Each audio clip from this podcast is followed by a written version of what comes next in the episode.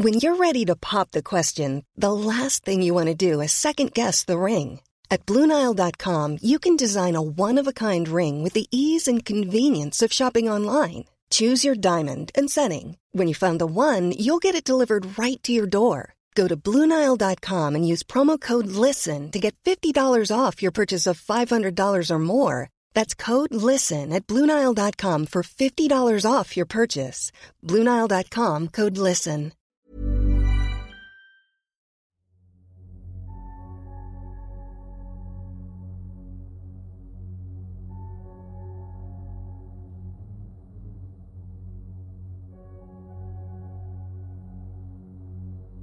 Eh bien, bonsoir Twitch et euh, bonsoir le podcast. Vous écoutez le Rendez-vous l'étrange, épisode 4. Ce soir, euh, je suis pas tout seul, je suis avec Kurt du euh, podcast euh, Mana et Plasma qui va animer cet épisode avec moi. Salut Kurt, tu vas bien? Salut et toi, comment tu vas? Écoute, ça va très bien. On va le dire tout de suite, on record cette, cet enregistrement, enfin cette intro pour la deuxième fois parce qu'on a oublié d'appuyer sur le bouton record la première. donc, donc, donc là, on est offline juste après. On vient tout juste de finir le live en fait. Yep. Donc voilà, c'est euh, Kurt et euh, Yop du futur que vous entendez actuellement. et, et entièrement sec. c'est ça, On va reparler pendant presque deux heures. grave. Enfin bref, tu vas nous parler de quoi ce soir? Alors ce soir, moi, je vais parler d'un euh, d'un mystère en fait qui a eu lieu euh, en Australie dans les, dans les années 40, en pleine guerre froide. Hmm, Euh, la découverte euh, sur une plage euh, du sud de l'Australie en fait euh, d'un cadavre tout frais et euh, dont on ne connaît toujours pas à l'heure actuelle l'identité. Ok, Mais euh, voilà, c'est pas si facile. Il y a pas mal de rebondissements dans l'enquête et du coup, je suis, euh, je suis pressé d'en parler. Ouais. top. Moi, je vais parler de la disparition de Brian Schaffer. Ça pourrait commencer effectivement euh, comme une histoire, genre c'est un mec qui rentre dans un bar, euh, sauf qu'il en est jamais ressorti. Ah. Parce qu'il y a des caméras de sécurité, donc on l'a bien vu rentrer, on l'a jamais vu ressortir, et euh, on l'a jamais, on l'a jamais retrouvé en fait. Donc euh, je vais en parler et euh, bah, je pense que je vais même en parler maintenant en fait. hein. Eh ouais, carrément. Alors pour cette affaire, on se dirige aux États-Unis, plus précisément à Columbus, la capitale de l'Ohio, et je vais vous parler de la disparition étrange de Brian Schaffer. Au moment des faits, en 2006, Brian a 27 ans. Il a un petit frère qui s'appelle Derek, qui a 3 ans de moins que lui. Son père s'appelle Randy et il est électricien. Et sa mère s'appelle Renée, et il faut savoir qu'elle est décédée quelques semaines auparavant d'un cancer. Brian, il a toujours grandi à Columbus et il a décidé d'y rester pour poursuivre ses études de médecine. Et il est en deuxième année. C'est d'ailleurs un élève plutôt brillant, il travaille énormément et, a priori, il est bien motivé à devenir médecin. Il adore la musique, il fait de la guitare, il aimerait bien monter un groupe de rock, comme tous ceux qui font de la guitare. il est fan euh, du groupe euh, Pearl Jam et il s'est d'ailleurs fait tatouer un symbole du groupe sur le biceps droit. Il est en couple depuis un an avec une autre étudiante qui s'appelle Alexis Wagoner et ils semblent plutôt heureux ensemble. Donc, Brian semble aller bien, malgré le début d'année difficile avec la perte de sa mère, ou tout début du mois de mars en fait. Ça lui a pas empêché de passer euh, des nuits blanches à réviser ses examens. Parce qu'il faut savoir qu'effectivement, il a passé tout son mois de mars à passer euh, bah, ses examens. Quoi. Donc, on arrive au soir du vendredi 31 mars 2006. C'est la fin des examens et le début du spring break pour les étudiants américains. Cette fête super sale. Ouais, ouais après le, le spring break, en fait, euh, il y, a y y un peu de tout comme spring break. hein. Il y en a, euh, c'est complètement YOLO, mais après, en, en gros, c'est juste la semaine de, de repos des, euh, de vacances, quoi, en fait, des Américains. Et euh, lui, il avait prévu, en fait, de partir décompresser à Miami, quand même, hein, avec euh, Alexis, sa copine. Et donc, en attendant, euh, ce week-end-là, Alexis est retourné dans sa famille à Toledo, à deux heures de route de Columbus, et le couple, en fait, doit se rejoindre à l'aéroport le lundi matin pour partir à Miami. Les billets d'avion et l'hôtel sont déjà réservés. Mais avant ça, donc, Brian a décidé de profiter de son week-end, ce qui me semble plutôt compréhensible vu les épreuves qu'il a affrontées euh, ces dernières semaines. Donc le vendredi soir commence par un dîner avec son père, Randy. Le dîner se passe bien. Randy trouve Brian fatigué, mais il n'en fait pas d'affaire. Après le dîner, Brian rejoint son ancien colocataire et ami. Il s'appelle William Florence. Il se fait surnommer euh, par tout le monde Clint. Euh, donc je propose, à partir de maintenant, qu'on l'appelle Clint. À 21h30, ils arrivent au Ugly Tuna Saluna. Donc euh, si on, devait, euh, si on devait traduire ça en français, ce serait le salon du thon moche. Le saloon du thon moche plutôt. Oh putain, c'est atroce. C'est un peu, un peu dégueulasse comme nom, j'avoue. c'est un bar très connu quand même à Columbus qui est situé à l'étage d'un très grand complexe euh, qui est situé donc à South Campus Gateway. C'est un bar très fréquenté, surtout ce soir-là avec le début du spring break. Il y a beaucoup d'étudiants, d'autant plus que le bar il est situé pas loin du campus. À 21h56, Brian appelle Alexis depuis le bar. Faut savoir qu'ils ont un rituel tous les deux. Quand ils sont pas ensemble, ils ont l'habitude de s'appeler tous les soirs. Donc selon Alexis, Brian est normal au téléphone à ce moment-là, tout va bien. Euh, mais ce qu'elle sait pas, c'est que c'est la dernière fois qu'elle qu'elle va lui parler, qu'elle l'aura au téléphone en fait. Clint et Brian décident ensuite de quitter le Glituna Saluna pour entamer une tournée des bars, un barathon finalement. Ils enchaînent donc plusieurs bars et finissent par arriver au Shores North Tavern, au nord du centre de Columbus, où ils croisent une amie de Clint qui s'appelle Meredith. Ils passent un beau moment dans ce bar, puis décident finalement de boucler la boucle et de retourner au Ugly Tuna Saluna. Cette fois, ils y retournent en voiture, c'est Meredith qui les emmène. Pour accéder à ce bar, il n'y a qu'une seule entrée principale. Il faut passer par un escalator. Il y a une caméra qui filme cette entrée, et on peut voir sur les images de sécurité les trois amis qui entrent dans l'enceinte du bar à 1h15 du matin. À ce moment-là, la fête bat son plein, le bar est plein à craquer, il y a un groupe de rock qui est sur scène. Ils décident donc d'aller au bar et de commander à boire. Sauf qu'au bout d'un moment, Clint et Meredith perdent Brian de vue. Ce qui est assez banal, finalement, dans ce genre de soirée.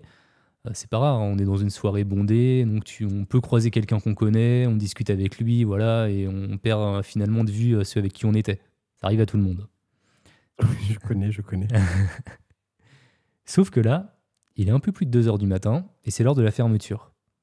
Alors, Clint et Meredith le cherchent partout, dans le bar, dans les toilettes. Ils appellent Brian sur son portable et tombent sur sa messagerie. Ils décident ensuite de quitter le bar pour l'attendre devant. Il est 2h15, mais Brian n'arrive pas. Alors, ils se disent que Brian est sûrement rentré chez lui à pied. Son appartement se trouve à 800 mètres du bar et le trajet peut se faire en moins de 10 minutes. Et donc la soirée s'arrête là. Ils rentrent chez eux. Le lendemain, Randy, le père donc, et Alexis, sa, copine, tentent de le joindre sur son portable et il tombe aussi sur son répondeur. Alors il présume euh, qu'il est en train de dormir. Après tout, il avait une fête la veille, il a accumulé pas mal de dettes de sommeil à cause des examens. Pourquoi pas? Cependant, Alexis est quand même étonné qu'il ne l'appelle pas le soir pour leur rituel téléphonique. On avance donc la journée suivante, le dimanche 2 avril 2006. Et là, Alexis commence vraiment à s'inquiéter parce qu'elle n'a pas de nouvelles de Brian depuis la soirée de vendredi. Elle s'inquiète d'autant plus parce qu'ils sont quand même censés décoller pour la Floride euh, le lendemain matin. Randy s'inquiète aussi, il appelle Derek, le petit frère, qui vit lui aussi à Columbus. Il lui demande d'aller vérifier euh, bah, l'appartement de son, frère au 208 King Avenue.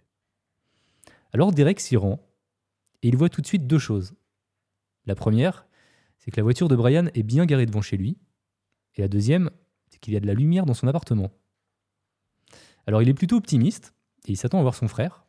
Il rentre alors euh, dans l'appartement. Mais en fait, non, c'est pas euh, sur son frère qu'il tombe, mais sur Alexis. Comme elle était morte d'inquiétude, euh, elle a écourté son week-end à Toledo pour euh, vérifier si Brian allait bien. Mais Brian n'est pas là. Il continue quand même de vérifier l'appartement, mais tout paraît normal, le lit est fait, tout est rangé, pas de désordre particulier, aucune affaire ne manque. Le lendemain matin, Brian ne se présente pas non plus à l'aéroport de Columbus. Et là, Alexis, on est maintenant sûr que quelque chose est arrivé à Brian. C'est pas dans son caractère de partir aussi longtemps sans donner de nouvelles. Alors, Randy se rend à la police de Columbus. Mon perso, je trouve que le signalement il est assez tardif. Il peut se passer quand même beaucoup de choses en un week-end. Je sais pas ce que t'en penses. Ouais. Et c'est vrai que. Alors, c'est aux États-Unis, je sais pas euh, du tout comment ça fonctionne. En France, il n'y a pas un délire de. Il faut attendre un certain temps, tu sais, euh, avant de pouvoir signaler la disparition d'une personne. Quand c'est un adulte, euh, tu vas avoir 24 heures, 48 heures peut-être, je sais pas. C'est ça, ouais. Et aux Ouais. États-Unis, il n'y a pas du tout la même notion de devoir attendre euh, Ah, c'est possible. avant de signaler la, dis- la disparition d'un proche. J'avoue que je sais pas. Moi, je sais que je serais mais archi angoissé. C'est, c'est- enfin, en plus, c'est vraiment une angoisse euh, pas permanente chez moi, mais c'est un truc qui me, qui me ferait de, de voir disparaître quelqu'un du jour au lendemain. euh, un de mes proches, euh, ma compagne par exemple. Bah ouais, en fait, c'est c'est exactement ce que je me dis. Tu vois, ma copine, euh, imagine, elle est en soirée un vendredi soir. Moi, je n'ai pas de nouvelles le samedi. euh, ça va pas, quoi. Enfin, J'appelle les flics va- direct. Ça va au-delà de ça. Ouais. Ça va au-delà de ça. C'est-à-dire qu'en fait, je, genre, je me couche et mais je suis incapable de dormir jusqu'à ce que j'entende la clé dans la, dans la serrure. Et à ce moment-là, pour pas juste montrer que j'étais angoissé, en fait, euh, genre, je fais semblant de dormir quand elle arrive. Tu vois. Ouais. Mais je suis incapable, en fait, de m'endormir avant qu'il arrive, d'une part. Et d'autre part, ouais, c'est. Enfin. Je, pourrais. C'est ouf, quoi. Mais en plus, dans ces histoires, souvent, c'est ça, c'est que. Alors là, je sais pas si ça s'est passé comme ça exactement, tu vois, mais souvent, on entend parler dans ce genre d'histoire, tu vois, de quand la famille commence à s'inquiéter, il va voir les autorités, les autorités leur disent Oh, mais vous savez, euh, tout le monde a le droit de disparaître, euh, Mais c'est ça. revenez, euh, revenez dans 48 heures à la rigueur et tout. Mais c'est enfin, c'est fou, c'est Bah, traité totalement par-dessus la jambe, les gens s'en foutent totalement de quelqu'un. Quand bien même, toi, en tant que proche de la personne disparue, tu sais que c'est enfin, c'est pas un comportement normal, tu vois. Personne te prend au sérieux. C'est pas normal. Et en plus de ça, plus tu mets du temps à intervenir, euh, moins t'as de chances de la retrouver, quoi, la personne. Bah ouais, c'est fou euh, ce grand écart entre tu vois, le discours de l'autorité, de dire qu'il faut vraiment dans les premières heures retrouver la personne disparue, et d'autre part, tu vois, les- le, le discours en fait que tu as dans les... euh, bah, je te dis ça en fait, je, je te dis ça que d'après les témoignages que j'ai vus, euh, les reportages et tout, où en fait les flics qui te disent mais revenez plus tard, enfin, voilà, n'ayez pas peur, elle va rentrer. Hmm. C'est une fugue. le, sempiternel, c'est une fugue. Ouais. C'est fou, je trouve. C'est fou. Ouais, ouais. Bon, Ouais, après à- trois jours, voilà, c'est étonnant. trois jours, moi, ça me, paraît, ça me paraît beaucoup. Ouais. Bah après, ça dépend peut-être du caractère aussi, tu vois, de la personne que. euh, Moi, je sais que, genre, ça. ça enfin. Je serais eh, globalement super inquiet, tu vois. Mais est-ce que j'aurais envie d'embêter les autorités euh, en me disant que peut-être, euh, voilà, dans- il va réapparaître dans, dans les heures qui viennent ou. Ça, c'est super compliqué à gérer, tu vois. Moi, j'aurais appelé direct le samedi. hein. Ah ouais? Direct. hein. Ah ouais, ouais. Toujours est-il que la police commence enfin son enquête. Elle contacte les hôpitaux de la région, aucune trace de Brian. Elle se rend ensuite à son appartement. Ça donne rien non plus, aucun signe de lutte ou d'un départ précipité. Brian n'avait pas encore préparé sa valise pour la Floride. Elle se rend aussi au Ugly Tuna Saluna pour euh, l'inspecter, euh, bah, inspecter le bar, les alentours, notamment les bennes à ordures, mais elle trouve rien. À l'intérieur, aucune information utile non plus. Il faut dire qu'il y avait des centaines d'étudiants, donc euh, c'est difficile pour le staff de répondre euh, Bah ouais. aux questions de, de la police. Quoi. Ils continuent leur vérification euh, dans le bar avec des chiens renifleurs. Ils ne détectent pas l'odeur de Brian, ni dans le bar, ni sur le campus. Pas de traces de sang non plus. Les enquêteurs réalisent à ce moment-là que cette affaire s'annonce difficile. Ils n'ont aucun indice, aucun témoin, mais ils ne perdent pas espoir pour autant et ils décident de vérifier les caméras de sécurité du bar. Et donc, il y en a deux. La première, donc j'en ai parlé précédemment, c'est celle de l'entrée principale, juste au-dessus de l'escalator. On est obligé d'être filmé par cette caméra lorsqu'on entre et qu'on sort du bar. Mhm. L'autre caméra surveille une sortie de secours. Il n'y a aucune caméra à l'intérieur du bar par contre.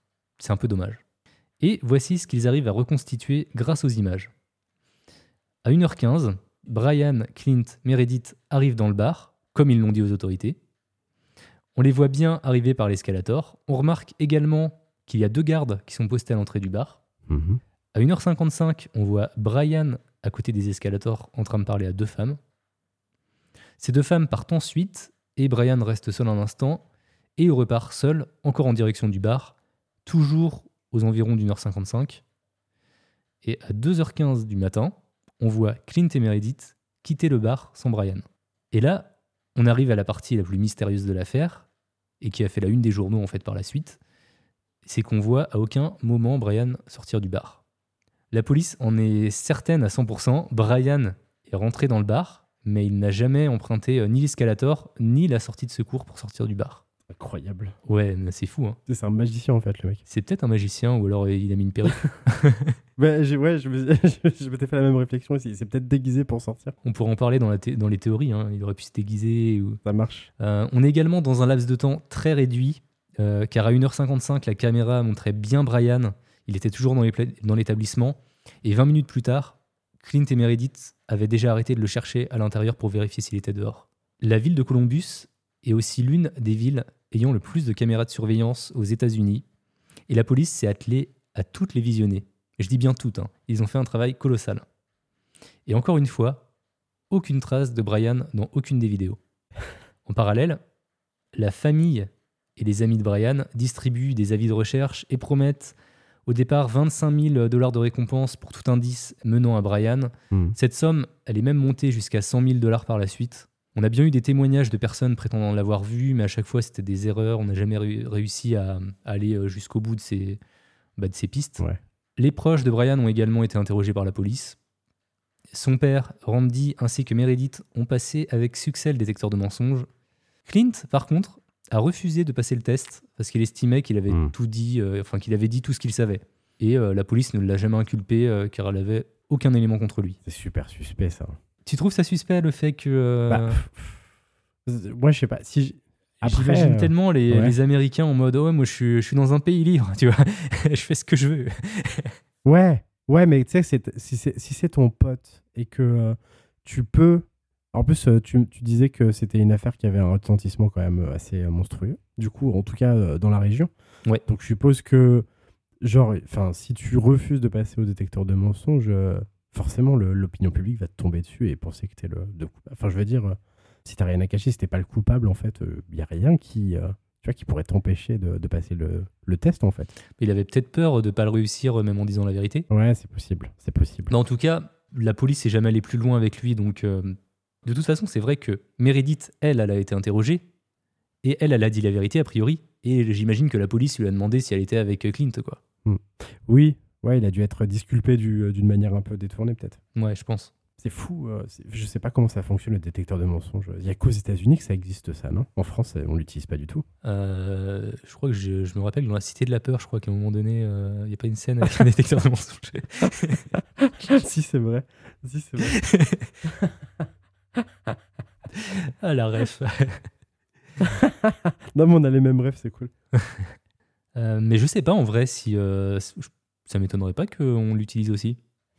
Mais après, je, je pense pas que ça puisse être ultra fiable parce que tu dois pouvoir t'entraîner à quand même euh, euh, bypasser. mentir, euh, ouais. Ouais, et puis surtout, ça doit être euh, soumis à tellement de paramètres. Tu vois, il suffit que, je sais pas, t'aies euh, des, problèmes cardiaques ou genre que tu sois juste extrêmement stressé ou que Mm. tu prennes un traitement, tu vois, pour que, pour que bah, tu sois euh, fiché comme suspect. Enfin, je pense pas que ça soit utilisé euh, très premier degré. Peut-être que c'est une manière d'appuyer un dossier, tu vois, quand t'as des preuves formelles. Mais ça peut pas être la preuve. Ouais, voilà. Ouais, ouais, je pense aussi. Donc, la police a fini par retrouver les deux femmes avec qui Brian avait parlé. Elles ont confirmé que Brian était bien retourné au bar après la discussion et qu'elles étaient parties. Elles ont affirmé plus tard pardon, que la police ne leur avait pas demandé de passer au polygraphe. Mais de toute façon, leurs témoignages concordaient avec les images et on les a bien vus sortir euh, du champ juste après. À l'heure à laquelle il est revenu dans le bar, c'était déjà la fin du concert. Est-ce qu'il est revenu pour parler aux membres du groupe? Est-ce qu'il aurait pu partir avec eux d'une manière ou d'une autre pour aider à porter le matériel? Je sais pas. Il était peut-être dans un des étuis à guitare. Peut-être, hein. Non, mais euh, sachant que hum, le mec, il voulait euh, faire un, un groupe de rock, tu vois, je, je ne sais pas. J'avoue, il est en tournée peut-être depuis des années maintenant. En tout cas, le, le groupe a également été euh, mis hors de cause. hein. Ok.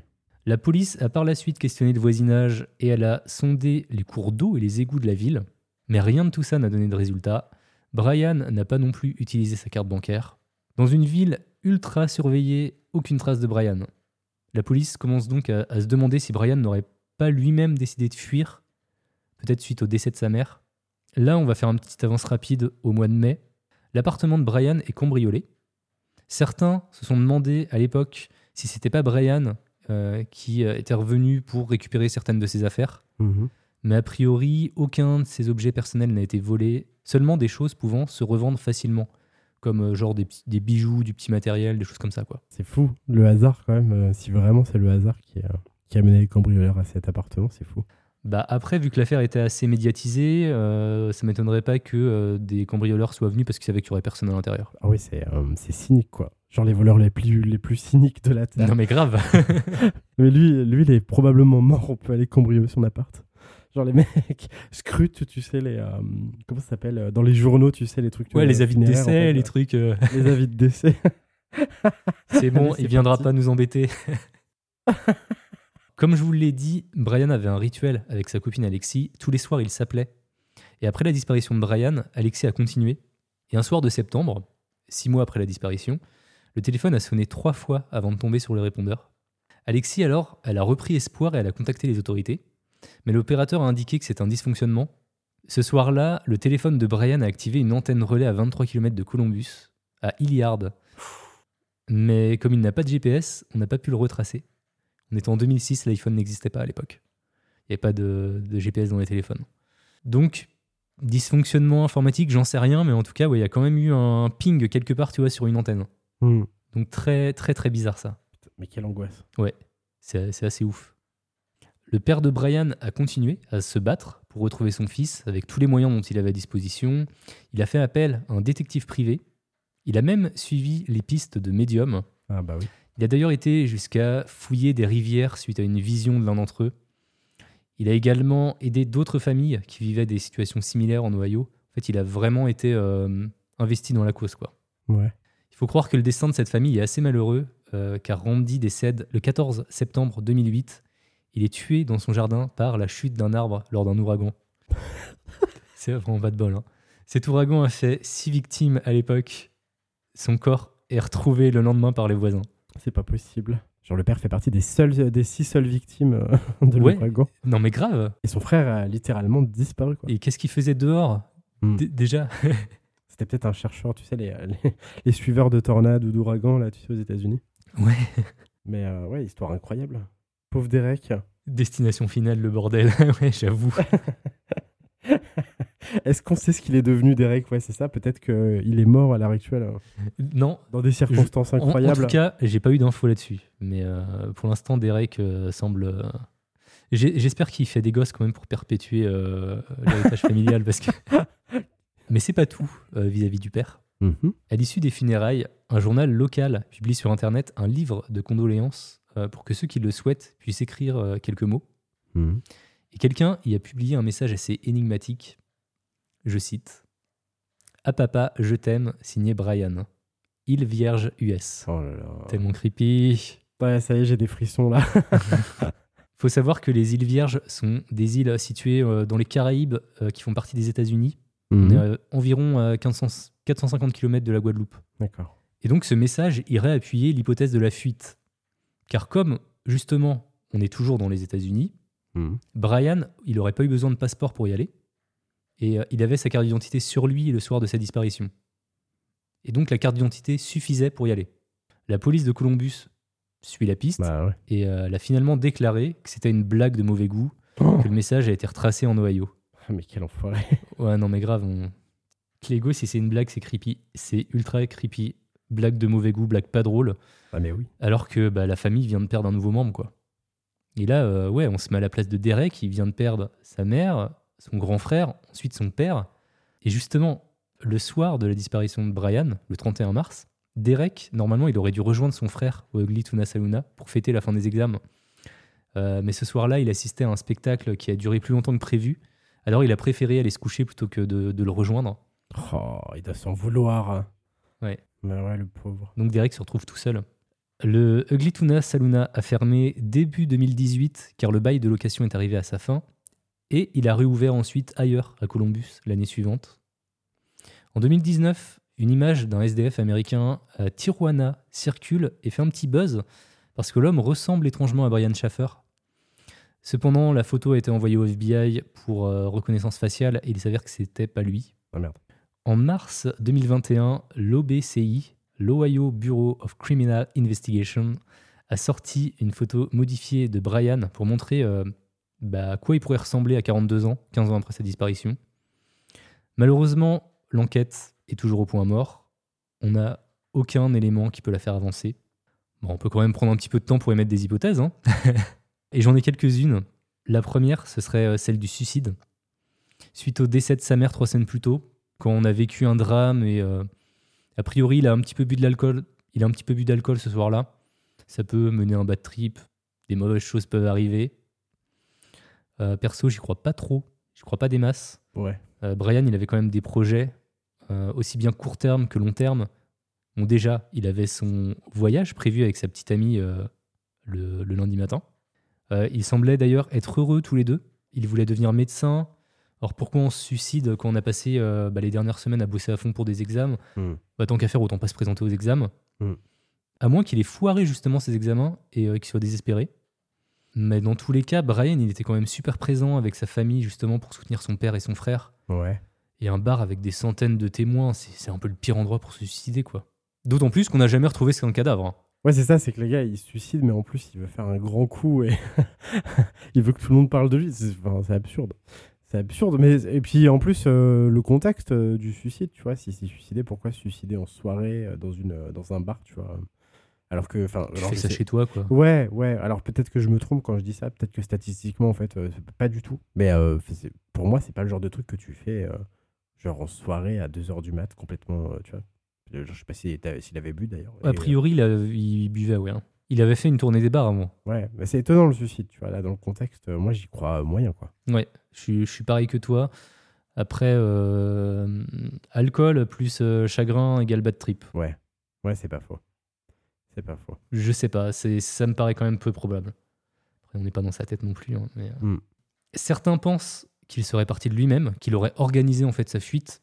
Bah, ça impliquerait, euh, tu vois, qu'il ait connaissance des caméras, tu vois, qu'il ait en plus d'organiser sa disparition, qu'il ait fait en sorte que sa disparition euh, soit euh, irréprochable, tu vois, genre qu'il passe. euh, T'imagines, tu organises ta fuite, tu l'organises en pleine soirée au milieu de, euh, de, de centaines de Spring Breakers, Mm. dans un lieu où il y a des caméras, où tu as deux sorties. Enfin, c'est. Genre, c'est tordu, quoi. Mm. Ah, je sais pas, j'ai j'ai du mal à y croire. Ça me paraît compliqué. Ça me paraît compliqué. En fait, cette affaire, elle a été vachement médiatisée euh, à cause euh, du caractère mystérieux. Le mec qui rentre dans le bar et qui ressort jamais. Mais je tiens quand même à préciser qu'il y a d'autres quand même moyens de sortir du complexe sans être vu par des caméras. Et donc la fuite pourrait être possible. Euh, parce qu'en fait, ce, bar, il est situé dans un complexe beaucoup plus, euh, plus grand. Il y avait à ce moment-là une zone de chantier en construction et a priori, on pouvait sortir par ici, sachant que c'était nuit noire complète, on voyait rien. Il aurait aussi pu sauter du balcon du bar au- du premier étage. A priori, c'était assez facile à faire, euh, mais quelqu'un l'aurait sûrement remarqué. Et surtout, euh, je pense que les caméras du quartier l'auraient filmé à un moment donné. Parce que là, il n'y a eu aucun, aucune image de lui euh, dans le quartier non plus. Donc, pour que la théorie donc qu'il aurait organisé sa fuite soit vraiment valable, ça veut dire qu'il aurait vraiment fallu qu'il pense à tout ça, Hmm. euh, au moindre détail, pour fuir sans être vu. Bah, ouais. S'il avait voulu fuir, il l'aurait pas fait à ce moment-là, quoi. En plus, euh, genre, dans l'hypothèse où tu veux disparaître, euh, il vaut mieux disparaître d'un endroit où c'est facile de disparaître, tu vois. Ouais, D'autant que ça l'expose potentiellement, justement, à une médiatisation de sa disparition, tu vois. Si, si le gars avait disparu dans d'autres circonstances, peut-être que son histoire aurait été beaucoup moins médiatisée et, euh, tu vois, on n'aurait pas... Là, il s'expose à, potentiellement au fait d'être découvert, que genre, t'es des, tu sais, des enquêteurs du dimanche sur le net, en fait, qui se mettent à le, à, le stalker, à le retrouver, parce que son affaire a fait la une des journaux. euh. Mm. Donc c'est euh, étonnant, je pense. Vraiment, euh, je pense que c'est quand t'es quelqu'un, en plus, a priori, c'était quelqu'un de plutôt, euh, de plutôt cortiqué, de plutôt intelligent, euh, Mm. c'est pas forcément euh, l'option la plus, euh, la plus saine, quoi, pour, pour disparaître, je pense. oui, il y a plus, beaucoup plus simple. hein. Ouais. Troisième hypothèse, une agression à l'intérieur du bar. Pour moi, ça reste compliqué parce qu'il y avait énormément de monde. Il y avait même des policiers qui montaient la garde près de l'escalator. À l'époque, il y avait un gros broyeur à déchets dans la cuisine, mais il y aurait eu certainement des traces, euh, sachant qu'il y a une analyse au procédé Blue Star euh, qui permet tu sais, de, de voir euh, toutes les traces de sang et tout. Là, ils n'ont rien vu. Ouais. Alors, est-ce qu'il serait sorti du bar, qui se serait fait agresser entre le bar et son appartement? Il avait que 800 mètres à faire, alors ce serait vraiment pas de bol. Euh, mais c'est quand même un quartier qui est réputé pour être un peu mal famé. C'est possible, mais ça me paraît quand même étrange que Brian décide de rentrer chez lui euh, sans, ses, sans ses potes, quoi. Enfin, je sais pas si toi, t'as une, t'as une hypothèse. euh, Bah, ouais. Après, je me dis, ça serait ouf parce que je pense que l'endroit, en fait, a dû être évidemment fouillé de fond en comble dans les semaines qui ont suivi sa disparition, tu vois. Mm. Mais moi, je me disais peut-être que le gars était tellement torché que peut-être il est tombé, euh, tu vois, euh, peut-être dans le chantier dont tu parlais là, qui était pas. hmm, euh, ouais. et qu'il a été ensuite. Ouais, j'en parlerai un euh, peu de ce chantier, ah. Recouvert ensuite par, par du béton ou des conneries, tu vois, et qui est, Ex- qu'il exactement. est actuellement dans les fondations de l'appartement ou du centre commercial qui a été construit à proximité, tu vois. C'est moi, c'est mon peu ce que hypothèse je-. Ce que je pense. Ouais. En fait, c'est une affaire qui a aucun indice. Euh, Brian, il a laissé aucune trace. Et, et généralement, euh, l'absence d'indice est un indice finalement. Ouais. S'il a laissé aucune trace en dehors du bar, c'est que pour moi, il est jamais sorti du bar. Et que son corps, comme tu dis, il est quelque part à l'intérieur du complexe. Ouais. Parce que le bar, c'est qu'une petite partie du complexe. hein. Et oui, comme tu dis, il y avait euh, le chantier qui était à côté du bar. Il n'était pas ouvert au public, mais avec un peu d'alcool dans le sang, tu vois, on peut, faci- on peut facilement y pénétrer. euh, je sais pas, il avait peut-être envie de, de pisser, tu vois, ou quelque chose comme ça. Le chantier, il n'était pas éclairé, alors il peut se retrouver dans des fondations et, euh, et il a pu tomber dans un trou, comme tu as dit, il a pu faire un malaise, une overdose ou quelque chose comme ça, quoi. Et peut-être que les responsables du chantier auraient préféré euh, faire disparaître le corps plutôt Euh, qu'avoir des problèmes d'assurance. Ouais, c'est ça, plutôt que d'arrêter le Ouais, chantier pendant grave. des semaines pour l'enquête. Euh, ouais, ça serait très cynique, mais euh, écoute, euh, moi, ça me, ça me, ça me, comment dire, ça m'étonnerait pas. Ouais. Après, bon, t'as peut-être envie d'en parler plus tard, du coup, je vais peut-être pas aborder le sujet tout de suite, mais il y a le, il y a le sujet du portable qui borne, à je sais pas combien de kilomètres, tu vois. C'est vrai que c'est très bizarre, euh, sachant qu'on était quand même plusieurs mois plus tard. Ouais. Comment comment c'est possible en fait qu'il ait encore de la batterie ce téléphone? Bah, ça dépend, c'était 2006, tu disais tout à l'heure, il n'y avait pas encore d'iPhone à l'époque, peut-être que c'était, ces vieux mobiles là, quand tu C'est les éteins. qui meurent jamais. Ouais, avec la batterie au radium qui dure, euh, qui dure une éternité. Bah, je sais, ouais. Après, tu vois, ça voudrait dire que peut-être potentiellement le gars s'est fait, était torché, il s'est fait voler son portable ou son portable, euh, il il l'a égaré, tu vois, il l'a paumé dans un coin. Puis euh, lui, il est mort dans son coin et entre-temps, quelqu'un a récupéré son téléphone, s'est baladé avec, et, euh, je sais pas. Mais ouais, c'est étonnant, euh, je trouve, euh, ce portable, ça, ça, contre, ça contredit un peu toutes nos hypothèses en fait. Ouais. Et ça vient un peu, un petit peu alimenter l'hypothèse de la disparition volontaire. Mais bon, Je regarde un petit peu les théories dans le chat. Il est coulé dans le béton sous un Starbucks. sous un Starbucks. Il a bu un Red Bull et il est parti en volant. Red Bull donne des ailes. Il est ressorti en morceaux dans des sacs poubelles. Ouais. Ça pourrait aussi, hein, ça pourrait. Dans les fly cases du groupe, tu vois, et quelque chose comme ça. Ouais, c'est ça, tu sais, dans les, ce que je disais tout à l'heure, dans les caisses de. Mm. dans les des étuis à, à, à, hum, merde, à guitare ou, euh, ou à basse. Mm. Ouais, ouais. Parce- pff, bah, ça serait fou, euh, je trouve, quand même. de Ouais. Franchement, effectivement, tu nous as trouvé une super affaire euh, vraiment incroyable, insoluble, qui doit maintenir éveillés des... tous les enquêteurs. euh, tous les enquêteurs amateurs du monde ou les enquêtrices. euh. Bah ouais, surtout qu'elle est tellement ouverte, cette, cette affaire. Il y, a, il y a tellement de possibilités. Moi, je, suis- je suis plus vraiment dans le chantier, tu vois. euh, Ouais. Je pars plus sur cette hypothèse-là. Je pense pas forcément que ce soit un acte euh, criminel. Tu vois, ça Mhm. peut être. euh, il, il- il a vraiment pu tomber quelque part dans, dans le chantier sans que. euh, puis, puis après avoir été, euh, je sais pas, euh, ouais, coulé sous du béton, mais pas forcément euh, intentionnellement. Ouais. J'ai l'impression qu'en fait, le, le corps de Brian, il est toujours dans les fondations du bâtiment, coulé dans du béton. euh. Ça doit coûter une fortune, en fait, maintenant, de défoncer euh, tu vois, les fondations du truc. euh. Bah ouais, ça, clairement. doit- ça- ça devrait impliquer un pognon de, un pognon de malade. Mais je pense que c'est. Ou alors, tu sais, il y a peut-être des outils aujourd'hui qui te permettent de, fonder, de, sonder les, les fondations ou les murs d'un bâtiment sans avoir à les, à les péter. Mm. Je sais, ça a probablement été fait. hein. Je suppose qu'on n'est pas les seuls à avoir pensé à ça. Donc, c'est. euh, Écoute, ouais, c'est euh, bizarre, quoi. Bizarre. Moi, c'est mon hypothèse privilégiée aussi. Maintenant, euh, je pense qu'il y a d'autres gens avant nous qui ont dû y penser et qui ont dû peut-être, tu vois, Mm. faire des trucs dans ce sens. C'est et du coup, c'est étonnant qu'on n'ait pas de, de nouvelles pistes dans ce sens-là. La ville de Columbus a connu, quelques années plus tard, une autre affaire similaire, en 2016, si je dis pas de bêtises. Un autre homme disparu dans un bar. Il y a aussi une aura de mystère autour de cette affaire. Par contre, on sait qu'elle est d'ordre criminel cette fois. Ah. Euh, et j'en parlerai en after show tout à l'heure. Cool. Est-ce que, entre-temps, on passerait pas à ton affaire? Eh ben, euh, ouais, avec plaisir.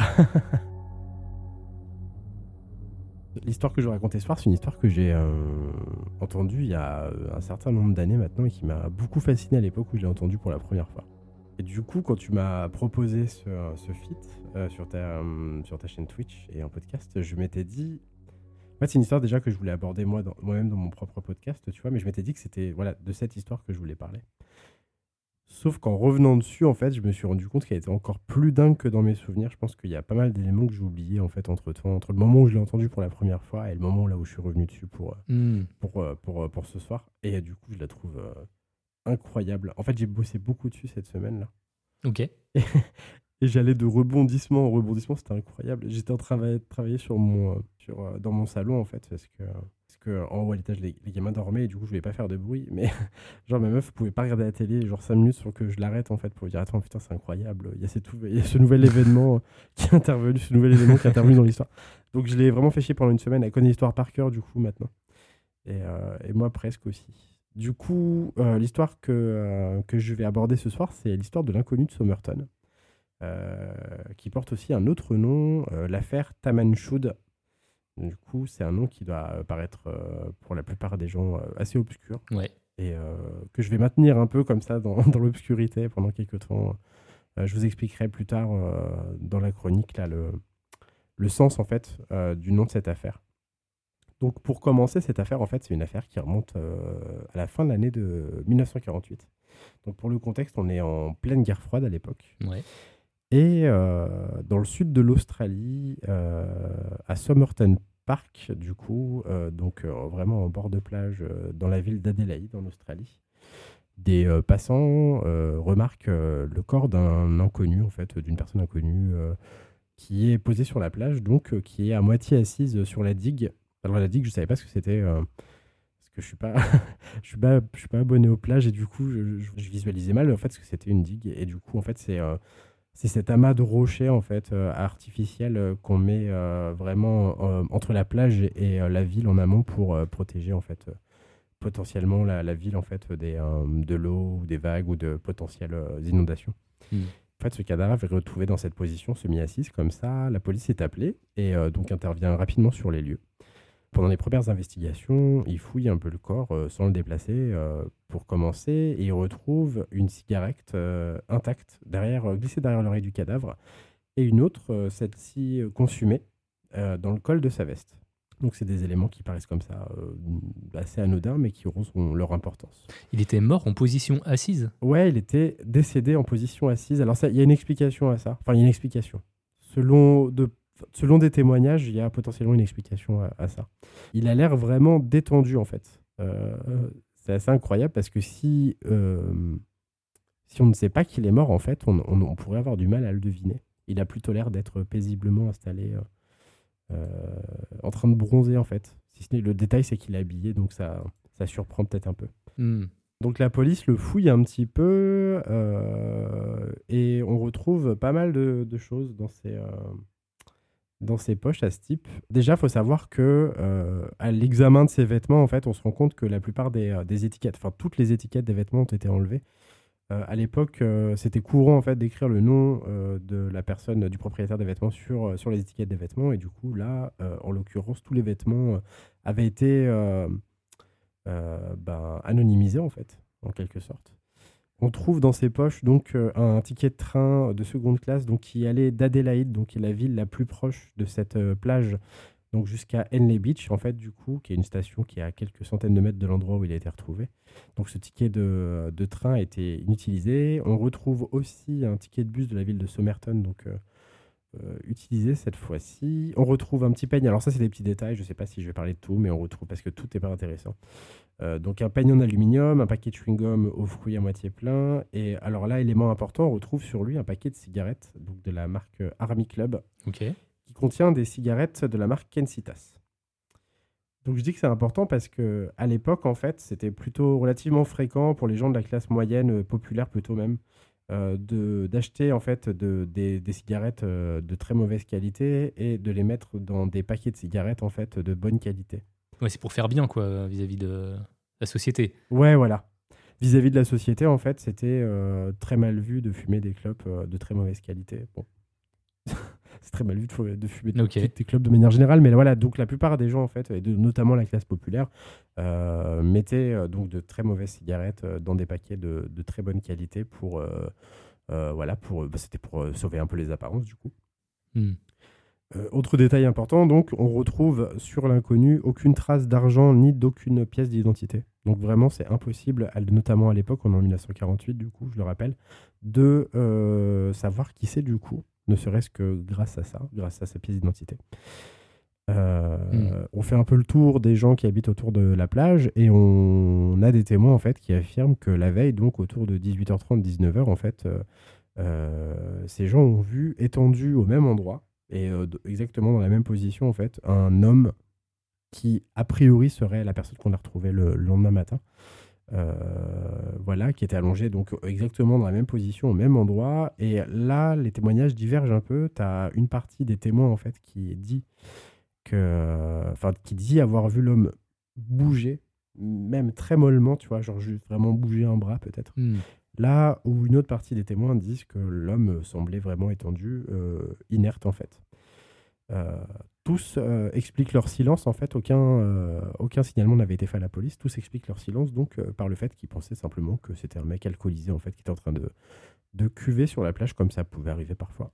Ouais, d'accord. Donc il a passé la nuit dehors sur la plage. Il a passé la nuit dehors sur la plage, voilà. On sait qu'il était là à 19h, euh, entre 18h30 et 19h, et même un peu plus tard, en fait, parce qu'il y a d'autres témoignages euh, qui sont arrivés et qui confirment que l'homme était là déjà un peu plus tard dans la soirée, euh, et qu'ils l'ont vu parce que son corps, en fait, était, comment était illuminé par un lampadaire du coin, en fait, qui mettait de la lumière et qui le, voilà, qui le, qui le rendait voyant, en fait, dans la nuit, qui était déjà, qui était déjà couché, qui était déjà tombé, pardon. Euh, donc voilà, aucun signalement en tout cas à la police, donc la veille, et voilà, le, les gens se justifient de cette manière en disant que bon, ils pensaient qu'il était bourré, quoi. Ils voulaient pas le déranger, ils voulaient pas déranger les flics pour un mec qui était euh, complètement torché. Pourtant, 19h, ça fait quand même tôt hein, pour être complètement bourré. ouais, c'est vrai, c'est vrai. Euh, effectivement, tiens, je me suis pas posé cette question quand j'ai pris mes notes, mais bah, ça devait, c'est un truc qui devait arriver probablement fréquemment, tu vois, parce que parce qu'effectivement, ça revient dans, dans, les témoignages que j'ai lus où les gens disaient bon, ça arrivait parfois, on s'est pas inquiété. Donc peut-être que. C'est une autre euh, époque. C'est, bah, exactement. exactement. 1948, je ne sais pas à quoi ça correspond. Euh... J'avoue, je ne me suis pas penché sur cette question. Mais c'est intéressant effectivement de relever ça. Euh, que des gens s'étonnent pas qu'à 19h, il y a un mec complètement sous en train de, en train de cuver sous leur fenêtre. c'est vrai que c'est étonnant. Bon, voilà, effectivement, ça, ça peut-être que ça s'explique par l'époque au lendemain de la découverte de Score, donc le corps a été découvert, si je me trompe pas, si je l'ai peut-être déjà dit, donc euh, le 1er décembre au matin, euh, le 2 décembre au matin, tu as un journal en fait euh, local qui annonce donc que le corps en fait qui a été retrouvé est probablement celui d'un type qui s'appelle I.C. Johnson. Donc il y a un homme de 45 ans qui vit dans le coin en fait et qui donc a été découvert sur la plage. Très rapidement, cette identité en fait, elle ne tient pas la piste en fait. Euh, enfin, on se rend compte que le journal s'est totalement gouré parce qu'en fait le, véritable I.C. Johnson euh, débarque au poste de police pour dire qu'il est bien vivant. Donc, Mais je, suis là. Mais oui, c'est ça. J'imagine.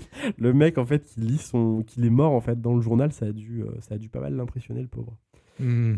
Et euh, donc là, on est au tout début de l'enquête. Et il faut savoir que donc, dans les cinq années euh, qui ont suivi euh, le début de l'enquête, en fait, il y a eu pas moins de 250 identités qui ont été envisagées pour l'homme de Somerton. Ah ouais Comme maintenant les sites l'appellent.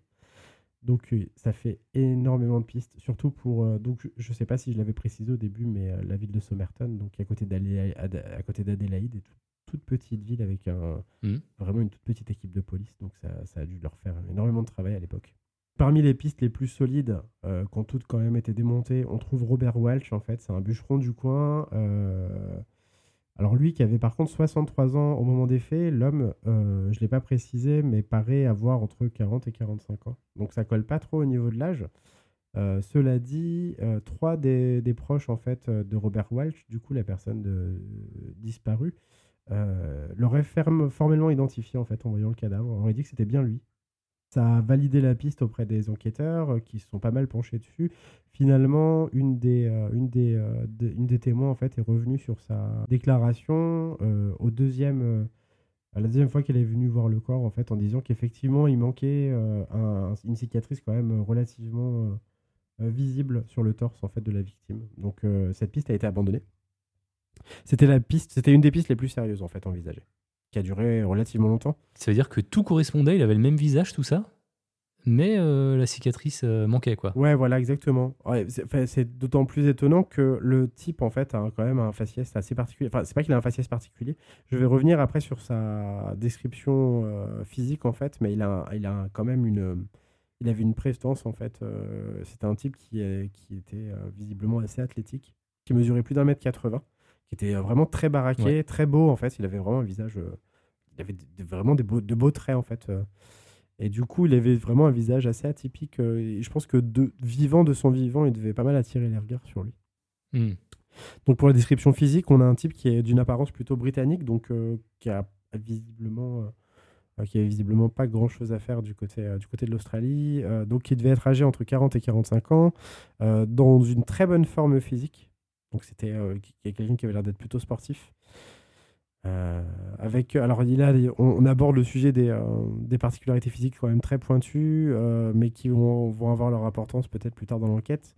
Le médecin légiste parle d'une taille très étroite et d'épaules très larges, avec des mains et des ongles qui ne montrent pas de signes de travail manuel, donc ce qui contredit un peu l'hypothèse dont je parlais plus tôt de Robert Walsh, qui était lui un bûcheron. Hmm. Et il a des, euh, de grands euh, et petits orteils taillés en biseau. Ça, c'est un détail euh, technique physique quand même très pointu, mais qui le désigne potentiellement comme un danseur étoile Ah. ou comme une personne qui portait des bottes avec des bouts pointus. Donc c'est un élément partant, pareil, assez important dans l'enquête par la suite, qui vont orienter euh, les policiers dans certaines pistes et pas dans d'autres. On est sur de l'espion dans le chat. hein. Ah eh ben écoute, euh, ouais, ouais, ouais, c'est un sujet que c'est un sujet, un espion russe. On en parlera tout à l'heure, Ouais, je ça pense. Ouais. Ouais, ouais, effectivement, ça colle plutôt pas mal. Il y, a, il y a une théorie en tout cas qui court là-dessus. Donc, euh, on va avancer un petit peu parce que là, on s'est quand même beaucoup arrêté sur son, sur son aspect physique. L'autopsie donc nous apprend que l'homme est mort donc la veille, donc dans la nuit du 30 au 1er décembre, au- autour de 2 heures du matin. Euh, L'examen de son estomac, je trouve qu'à l'époque quand même, ils étaient déjà, euh, ils avaient quand même déjà pas mal de trucs euh, en termes de, de médecine légale en fait. Ouais, justement, j'allais te demander s'ils avaient fait des, des tests. Ouais, ouais, du coup, ils ont vidé son, son estomac. Ils se sont aperçus que son dernier repas remontait à 4 heures et que c'était une tourte. Ok. Ils ont fait des tests, n'ont trouvé aucune trace de poison ni dans la tourte ni dans le corps de la victime. Cela dit, ça n'empêche pas du tout la victime en fait de, euh, de prioriser la thèse de l'empoisonnement parce que à l'époque en fait, euh, particulièrement d'ailleurs à cette époque de guerre froide, il y avait beaucoup euh, de poisons en fait qui circulaient et qui étaient euh, quasi indétectables en fait à leur dose toxique Hmm. les autopsies de l'époque, en fait, n'étaient pas toujours en mesure de valider la théorie de l'empoisonnement, en fait, même, après, même après des tests. Euh, ça arrivait très fréquemment. Le fait de rien détecter prouve rien, finalement. Absolument. Voire, euh, ouais, ouais, voire même, ça a créé de la suspicion, en fait. Hmm. Dans cette époque de guerre froide, euh, voilà, où, genre, je pense que c'était la course au poison qui ferait le moins de... comment dire, euh, le moins de dégâts dans les organes et surtout le moins de traces possibles dans le sang. Euh, justement, c'est morts en fait de personnes qui sont dans des très bonnes conditions physiques, qui ces morts qui interviennent comme ça sans sans semonce. En fait, ça, je pense que ça éveille justement la curiosité des gens. La curiosité des gens, pardon. Mm. Donc voilà, on suppose que c'est du poison, mais on est incapable de le prouver. Les médecins légistes pensent à de la digitaline du coup, qui est effectivement un poison qui était utilisé dans cette période, euh, dans les histoires, euh, dans les affaires d'espionnage. Du coup, bravo le chat. Euh, Hmm. et euh, il, il pense que c'est ce poison qui a été utilisé pour tuer du coup l'inconnu de Somerton. Donc aucun indice, ça je l'ai dit, euh, ne permet d'identifier l'identité de la victime, donc aucun portefeuille. Son empreinte dentaire n'est pas non plus connue aux États-Unis.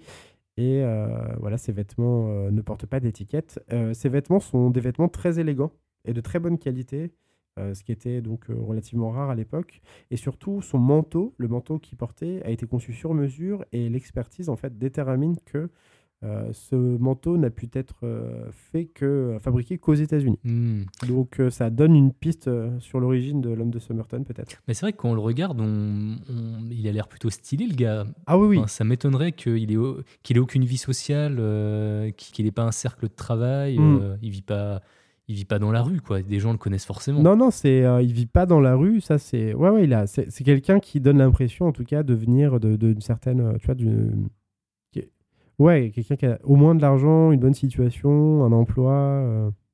Donc effectivement, sa mort là sur une plage euh, comme ça, c'est quelque chose qui a perturbé un peu l'opinion publique et qui, a qui a poussé les gens à se poser beaucoup de questions. Mais euh, c'est- après, il y a des éléments qui interviennent dans l'affaire et qui vont leur rendre l'affaire encore plus mystérieuse. Donc c'est incroyable. Les enquêteurs aussi notent l'absence d'un chapeau. Euh, là aujourd'hui, bon, c'est quelque chose qui nous interpelle pas franchement, mais à l'époque, en fait, la plupart des gens donc qui s'habillaient dans le style de cet homme, donc en costume, portaient des chapeaux, et donc c'est plutôt étonnant pour les enquêteurs de l'époque que l'homme ne porte pas de chapeau. D'accord. À cette époque, du coup, la police commence euh, tout doucement à utiliser les journaux euh, pour relayer les avancées de leur enquête et potentiellement aussi demander de l'aide aux gens, aux, gens qui lisent le journal. Et du coup, on diffuse ces, ces photos et euh, ces empreintes digitales, mais bon, ça donne absolument rien. Et donc le 10 décembre, euh, donc 10 jours après avoir re- re- retrouvé le cadavre, en fait, son genre 9 jours pardon, excuse-moi après sa découverte, le corps est embaumé. Il est préparé pour être conservé le plus longtemps possible, en fait, euh, dans l'idée que peut-être euh, on va avoir besoin du corps sous la main pour, euh, pour, euh, pour en savoir plus sur lui. Est-ce qu'il est embaumé dans la position assise? J'ai pas cette euh, j'ai pas cette notion. Par contre, j'ai d'autres photos euh, que tu as peut-être trouvées en faisant une recherche Google tout à l'heure où tu le vois euh, probablement en morgue en fait, allongé. C'est une photo de profil, donc ils ont dû l'allonger, je pense. Une fois que la, Ok. la rigidité cadavérique est- est- a disparu, je pense qu'ils ont dû euh, l'allonger et le laisser dans cette position pour dans cette position pour l'embaumement. Hmm. Mais oui, cette, cette position t'intrigue, mais moi aussi. Je trouve que c'est une position grave. très bizarre pour mourir. Mais bon, écoute, Mm. je, Très chill. Ouais, c'est vrai, vraiment. Il s'est dit, bon, c'est le moment, je meurs, euh, comment je veux me poser pour mourir? Hmm. Donc là, je, par- je vais commencer à parler des développements de l'affaire un peu et des rebondissements qui interviennent dans l'histoire. Le 14 janvier 1949, donc plus d'un an après la découverte du corps, euh, le personnel de la gare ferroviaire d'Adélaïde, donc la ville qui se situe juste à côté de Somerton, découvre qu'une mallette marron a été euh, déposée au vestiaire de la gare, donc à la date du 30 novembre 1949, donc qui correspond à la veille du jour où on a retrouvé le corps Ah. quelques heures près en fait où la personne, euh, l'inconnu de Somerton a été, euh, enfin, est morte en fait. On découvre qu'un type a déposé une mallette euh, donc au vestiaire de cette gare autour de 11h du matin le jour de la mort de l'inconnu de Somerton et son contenu révèle des éléments intéressants. Donc dans le lot, on a des vêtements de la même qualité que ceux portés par l'inconnu, donc ça, ça déjà ça lie un peu cette mallette à l'enquête. Euh, on découvre aussi euh, des ciseaux euh, un couteau affûté, un tournevis d'électricien, un kit de rasage et un peu plus surprenant, on retrouve dans cette mallette un pinceau à pochoir qu'on utilise donc traditionnellement, tu sais, pour marquer les, les euh, comment dire, dans les bateaux en fait de commerce pour marquer les, les cargaisons. Ok. Donc euh, ça renvoie les policiers sur la piste potentiellement d'un employé euh, de la marine, des bateaux, de la marine marchande. donc voilà, ça, ça ouvre cette piste. On découvre aussi que donc comme chez l'inconnu de Somerton, la plupart des étiquettes des vêtements ont là aussi été enlevées. Donc ça lie encore, c'est un peu plus cette, cette mallette à, à l'inconnu. Il y a un autre élément là qui vraiment le lie, de, lie la la mallette à l'inconnu de manière... euh, Enfin là, c'est plus possible en fait de, penser que ça lui appartient pas. Euh, c'est un kit de reprisage de la marque, euh, c'est une marque de luxe en fait, Barabour, qui est retrouvée dans la mallette et dont en fait les fils ont été utilisés pour raccommoder les poches intérieures dans la veste de l'inconnu. Donc c'est le même fil en fait, c'est un, fil de, couleur orange. Donc c'est un fil en fait qui est dans un kit de luxe qui a été acheté aux États-Unis. C'est une marque qui n'existe qu'aux États-Unis, donc c'est la marque Barabour et ça lie vraiment de manière irrémédiable le- la mallette à l'inconnu. Bon, euh, c'était la preuve dont tu avais besoin. C'est sûr, c'est sa mallette. C'est sûr, c'est sa mallette. Ça veut dire qu'il est, il est passé par la gare. Ça veut dire qu'il est passé par la gare et tu sais, j'en avais parlé un peu plus tôt. Dans sa poche, effectivement, on avait retrouvé un ticket de train qui n'avait pas été utilisé, qui partait de la gare d'Adélaïde et euh, qui euh, se rapprochait de la plage où il a été retrouvé euh, mort en fait, donc à Ene Beach. Et ce ticket de train n'avait pas été utilisé. Donc c'est assez surprenant. Mais euh, les policiers se sont fait une hypothèse sur. euh, sont ont déjà eu leur idée en fait sur le fait que ce, ce ticket n'ait pas été utilisé. Euh, mais donc effectivement, ils supposent qu'il est arrivé par la gare d'Adélaïde. Ok. Mais c'est pas fini parce que il y a un autre élément vraiment très troublant et qui va donner à cette affaire vraiment l'ampleur qu'elle a aujourd'hui, qui va être retrouvé. Et là, donc, c'est pas dans cette mallette, en fait, c'est euh, un pathologiste qui va venir assister euh, le, médecin, le médecin légal, en fait, qui s'est chargé d'analyser le corps, en fait, de faire l'autopsie du corps, et qui va retrouver dans l'une des poches euh, de la veste de l'inconnu de Somerton un petit bout de papier roulé en boule au fond d'une des poches de la victime. D'accord. Euh, ce petit bout de papier, il le déplie et euh, ils s'aperçoivent qu'il porte une mention. La mention Tamanchud. Je voulais te demander ça depuis le début. Il vient, il vient d'où en fait ce nom? Mais attends, parce que c'est là que cette histoire devient totalement folle. Ouais. Parce que là, vraiment, on arrive dans des, dans des sommets. Je trouve que l'histoire, là, de, là, devient incroyable. Déjà, elle était troublante, mais là, elle devient incroyable. Donc, déjà, ce- elle est pas mal. Elle est Ouais. pas mal déjà. elle est pas mal parce qu'en plus, elle est archi mystérieuse. Cette- ce gars, on sait pas qui il est. Et effectivement, il y a cette aura autour de lui qui tourne. Enfin, il y a un truc. euh, Vraiment, il y a un rapport à. On pense à un espion assez facilement. C'est- D'ailleurs, c'est intervenu très vite dans le chat, c'est pas étonnant. Mm. Donc, ce bout de papier porte la mention Tamanchud. Et Tamanchud, en fait, c'est un terme persan qui signifie fini ou terminé, donc en, en français. Hmm. Et euh, qui semble, donc, ce bout de papier, euh, après recherche, en fait, semble appartenir à un livre. Euh, donc, un livre qui s'appelle Les Rubaiyats ou les Rubaiyat, je sais pas comment ça se prononce, qui a été écrit par un poète en fait euh, du XIe siècle et qui s'appelle Omar Khayyam. Ah, ça va loin là. hein. Ouais, ça va très loin. Mais attends, attends, on est qu'au tout début. Là, il y a des efforts en fait monstrueux qui vont être déployés par les autorités locales pour retrouver le livre qui correspond à ce morceau de papier en fait. Et on se dit mais c'est vain, genre euh, comment tu veux retrouver le livre dans lequel le bout de papier a été déchiré? C'est- quasiment impossible. Sauf que, hasard incroyable, quelques temps donc après avoir euh, lancé des annonces dans les différents journaux euh, d'Australie, un type va débarquer avec un bouquin, donc les Rubaiyats, en question, les Rubaiyat, et dire J'ai le bouquin, c'est moi qui l'ai, regardez, donc la dernière page effectivement a été déchirée, euh, c'est la page qui correspond à celle qui est- que vous avez retrouvée sur le cadavre. Et j'ai retrouvé. Alors, qui c'est ce gars là Bah attends, attends, c'est incroyable parce que lui, il va très vite sortir de l'enquête. En fait, il dit juste j'étais garé euh, deux semaines avant la découverte du cadavre euh, dans une rue vraiment pas loin de la plage. Et j'ai retrouvé, donc je, je me suis, je m'étais garé, il faisait très chaud, j'avais ouvert mes fenêtres pour qu'il y ait un peu d'air qui passe et j'ai retrouvé ce bouquin sur mon siège arrière. Euh, quand je suis venu récupérer ma voiture que j'avais euh, donc stationnée euh, en banlieue d'Adélaïde. Voilà. Donc de ça, il a récupéré ce bouquin donc sur le siège arrière de son véhicule deux semaines environ avant la mort de l'inconnu de Somerton. Et lui, en fait, du coup, il n'a pas fait immédiatement le lien, il l'a trouvé. Il s'est dit, mais bon, il y a quelqu'un qui a ajouté ça dans ma caisse. C'est pas grave, je vais la foutre dans, je vais foutre ce bouquin dans, qui m'intéresse pas du tout dans la boîte à gants et puis je vais passer à autre chose. Et en fait, c'est que euh, effectivement quand le, la police locale a fait euh, des déclarations dans les journaux, qui s'est dit mais attends ça me dit un truc et qu'il a retrouvé le bouquin dans sa boîte à gants et qu'il l'a amené donc euh, au poste. Bien joué.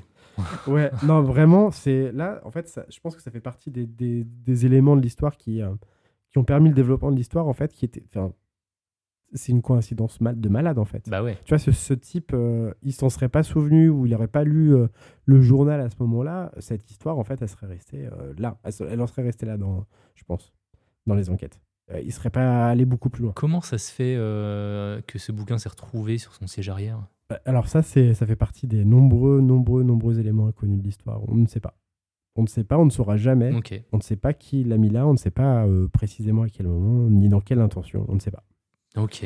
Par contre, ce qu'on sait, c'est que donc l'analyse du livre est formelle. En fait, le bout de papier appartient bien au volume que l'homme a trouvé dans sa caisse. Donc ça, c'est incroyable. Euh, Ils Mhm. ont fait des recherches en microscope. Enfin voilà, ils se sont rendus compte que vraiment c'était euh, que ça correspondait, ça matchait à 100%, et donc il n'y avait aucun doute là-dessus.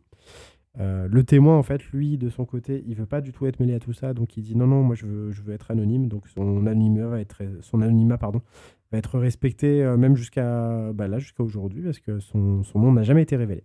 Ok. Et euh, cette découverte euh, va relancer l'intérêt évidemment du public pour l'inconnu parce que bah, ça devient totalement fou. Et surtout, euh, ça, va, ça révèle en fait le caractère vraiment incroyable de cette affaire parce que bah, d'une part, en fait, j'en ai pas encore parlé, mais le Omaru Khayyam, donc l'auteur des Rubaiyat, en fait, dans son livre, il traite notamment de la mort, des derniers instants de la vie en fait. Et de la nécessité de partir sans regret, donc de, de, faire, de vivre chaque jour de manière intense. Et donc ça résonne pas mal en fait avec, euh, avec la fin de l'inconnu qu'on retrouve sur la plage en fait parce que ça parle euh, potentiellement de suicide en fait si on interprète un peu les thèmes de, des rubayats de d'Omar Khayyam. C'est c'est ça. En fait, le, le mec est venu dans cette plage pour mourir, quoi. Il savait qu'il allait mourir, Probablement. Peut-être. J'avoue que c'est euh, le suicide en fait, vu les éléments que j'ai, moi c'est un- une thèse dans laquelle je me suis pas vraiment lancé. Parce que je... il y a tellement d'éléments incroyables dans cette histoire que forcément, même si t'es pas Mm. un complotiste de base, en fait, tu te mets vraiment à, à dériver. Donc, euh, mais effectivement, ça laisse supposer un suicide. Ça laisse supposer un suicide. Ouais. Maintenant, sur ce bouquin en question, il y a un autre élément qui intervient et euh, du coup qui rend l'affaire, si c'était possible, encore plus incroyable. au dos, en fait, euh, donc sur le quatrième de couverture du bouquin, en fait, il y a les enquêteurs retrouvent un code et euh, aujourd'hui, ce code n'est toujours pas craqué.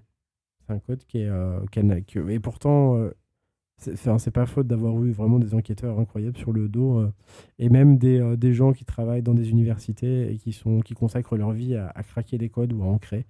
Ce code n'a toujours n'a toujours pas été décrypté. On ne sait pas ce qu'il signifie. On a des hypothèses dont je parlerai dans quelques instants maintenant. Et donc on retrouve euh, sur le quatrième de couverture euh, ce code. Ouais, très intriguant, Bah sachant qu'il y a, il y a des lettres qui sont barrées. T'as une croix à un moment donné. Ouais. Des... C'est très intriguant et c'est très frustrant de savoir que effectivement, parce que bah, là, aucun des spécialistes qui s'est penché sur le sujet n'a réussi à craquer ce code. Donc moi, en tant qu'enquêteur du dimanche, c'est mort. Enfin, vraiment, il faudrait une chance incroyable pour ça. Donc c'est archi frustrant parce que je me dis que même si les meilleurs euh, enquêteurs de la planète se sont penchés sur le sujet et n'ont pas réussi euh, à craquer le code, en fait, c'est un code qui restera euh, à jamais, Hmm. à jamais inattaquable en fait, inexploitable. Donc c'est très frustrant. Ouais, et surtout qu'il dé- il détient sûrement une réponse, en fait, ce code. Très probablement. Très probablement. Tu vas voir que là, dans deux minutes, même pas, je pense que je vais en parler. il y a une hypothèse sur potentiellement le fait que ça soit pas un code, mais euh, toute autre chose. Ok. Et euh, c'est moi, ça me semble assez pertinent, mais euh, ça, ça reste, ça reste juste une hypothèse encore. En dessous de ce code, là, on le voit pas sur l'image parce que il a été, ça a été anonymisé, mais il y a un numéro de téléphone. Ok. Et ce numéro de téléphone, il est inscrit sur liste rouge euh, et il correspond au numéro d'une infirmière qui habite euh, à 400 mètres de la plage où a été découvert le corps. Donc, euh, Ah, ouais. Ok. Donc là, on, a, ça, on avance pas mal. On se retrouve potentiellement avec quelqu'un qui connaissait euh, le cadavre. Bah oui, carrément. Ouais. Donc euh, cette personne s'appelle Jestine. Donc J-E-S-T-N-T-Y-N.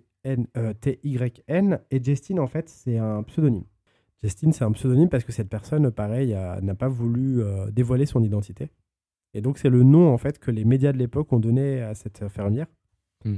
Et ce nom n'a pas été choisi au hasard. Il a une signification que je vais vous révéler aussi dans quelques instants. Jestine, elle est contactée par les autorités. Et elle leur raconte qu'elle a effectivement possédé un exemplaire des, des Rubaiyat. Que... Après, il faut savoir que c'était un livre quand même relativement populaire à l'époque. Euh, mais qu'elle a offert son exemplaire en pleine Seconde Guerre mondiale euh, à un lieutenant euh, qui s'appelle euh, Alfred Boxall, alors qu'elle était elle-même infirmière à Sydney. Les deux étaient amants en fait. Voilà, elle était infirmière, lui était soldat, euh, et du coup, elle lui a offert ce bouquin. La guerre prend fin et les deux amants se perdent un peu de vue. Justine déménage près de Melbourne et puis ensuite elle arrive près d'Adélaïde. Du coup, euh, ils se perdent totalement de vue en fait. Euh, a priori, Ouais, quand, quand elle lui a offert, il n'y avait pas ce code, on est d'accord? a priori non. Ah, Mais du coup, elle l'offre à ce type en fait. Et lui, ça devient le. euh, alors c'est pas un suspect, mais peut-être la personne en fait euh, qui pourrait être cet inconnu. Aux yeux de la police, on se dit bon c'est bon, l'affaire est quasiment conclue, c'est lui, il faut qu'on le retrouve, euh, quelqu'un de sa famille en fait, euh, enfin ou qu'on retrouve la, la, la preuve qu'il a disparu ou qu'il est mort. Et donc toute l'opinion, toute l'opinion pardon, est totalement convaincue que c'est lui l'inconnu. On montre, alors entre temps les policiers donc euh, ont fait un buste euh, de, de l'inconnu en fait parce qu'ils pouvaient pas garder le corps éternellement. Et ils ont fait un buste en fait de l'inconnu qu'ils ont montré à Justine. ouais. Elle a dit qu'elle connaît absolument pas le corps, sauf qu'en fait euh, sa première réaction quand elle le voit en fait c'est de, elle est sur le point de s'évanouir. Elle a un grand vive, elle recule vraiment vivement. Tu sens qu'elle est très émue et qu'il y a quelque chose chez, chez là qui l'a totalement perturbée Hmm. mais elle maintient qu'elle ne connaît pas du tout le visage de cette personne et qu'elle ne sait pas qui c'est. Donc c'est très louche aux yeux de la police, mais euh, c'est pas un élément suffisant pour l'impliquer pour l'instant. Ok, ouais. Très chelou, très chelou. hein. Ça parle du code un peu dans, dans le chat là. Calista, on dirait que c'est un code qu'il a lui-même essayé de craquer. Ah ouais, ah, c'est la rayure qui, qui fait dire ça peut-être. Pe- Peut-être, ouais. Mm. Et euh, voleur de ciseaux, euh, si le code est incraquable, c'est peut-être parce que c'est pas un code, ou alors juste une fausse piste. Ouais, très bonne, euh, très bonne hypothèse, très bonne observation. Effectivement, c'est pas forcément un code. Hmm. Donc Boxal, effectivement, tout le monde le recherche en fait. tout le monde euh, est à la recherche de ce type, sauf qu'en fait, un jour, ce type débarque. Il est bien vivant. Ok. Donc il débarque euh, au poste de police avec euh, son propre exemplaire des Rubaiyat totalement intact. Ah, Donc voilà, il arrive, il dit Bon, en fait, je, suis bien vivant, les gars, désolé, j'habite en Australie. Voilà, je suis. euh, bon, non, je, crois qu'il était conducteur de bus, mais je suis pas sûr. Et il dit euh, bah, Lâchez-moi, en fait, euh, je suis vivant. Et le bouquin qu'elle m'a donné, en fait, c'est pas du tout le bouquin de l'inconnu, parce que moi, je possède mon exemplaire. Il est là. Et la preuve que c'est bien l'exemplaire qu'elle m'a donné, c'est qu'elle m'a écrit un, poème sur. euh, Enfin, elle a repris un poème, en fait, à l'intérieur des Rubaiyat qu'elle a écrit euh, elle-même sur la couverture, qui dit donc Vraiment, vraiment de repentance, j'ai souvent fait acte. Mais étais-je sobre quand je prêtais serment? Et puis, et puis une rose dans la main est venue le printemps, déchirant le manteau usé qui était ma pénitence. Et donc ça, c'est euh, un des versets en fait du, euh, qui, qui appartient au, au roman et qui est signé du coup, enfin pas, pas au roman mais au bouquin, excuse-moi, et qui est signé du coup par du nom de Justine. Ouais. Donc c'est de là que vient le nom de Justine en fait euh, qu'on a accordé, qu'on lui a donné euh, pour conserver son anonymat. Et donc, euh, euh, donc c'est assez incroyable parce que la réapparition de Boxtal, en fait, euh, l'absence de preuves formelles, il n'y a pas de preuve en fait que lui était impliqué dans cette affaire. Ça annule la piste en fait, même si c'est incroyable qu'il y ait le numéro de cette de cette nana en fait euh, sur les rues. Bah oui, Bayard je... d'inconnus. com- com- comment c'est possible? Bah, Comment c'est possible qu'il y ait son numéro sur, euh, sait pas. sur l'autre? On ne sait pas. On ne sait. Ouais, Et c'est des choses. Et c'est des Bah, choses, c'est ah obligé. oui, mais attends parce qu'en plus. Là, je te dis que c'était déjà assez incroyable, mais c'est c'est pas le dernier rebondissement. Ça ne s'arrête pas là, ce n'est pas fini. C'est pas le dernier rebondissement dans cette affaire. Euh, mais voilà, du coup, Justine, là, les flics, ils sont un peu, euh, pff, ils sont un peu énervés parce qu'effectivement, cette piste amène nulle part, en fait. La seule, euh, enfin, il y y, a effectivement un lien probable entre la victime, donc l'inconnu, et Justine, mais ils n'arrivent pas à mettre le doigt dessus. Et euh, surtout, euh, eux, ils étaient convaincus que le- le- l'inconnu était Boxtal, mais en fait, euh, bah voilà, c'est une piste qui tombe à l'eau, et c'était une de leurs pistes les plus, les plus sérieuses. Ouais. Donc il y a plein d'autres pistes qui sont envisagées. Comme je te l'ai dit au tout début de la chronique, il y avait 251 identités envisagées. Donc c'est assez incroyable. Il n'y a aucune piste qui n'aboutit. Et aujourd'hui encore, on ne sait toujours pas qui est cet inconnu. Donc c'est assez incroyable.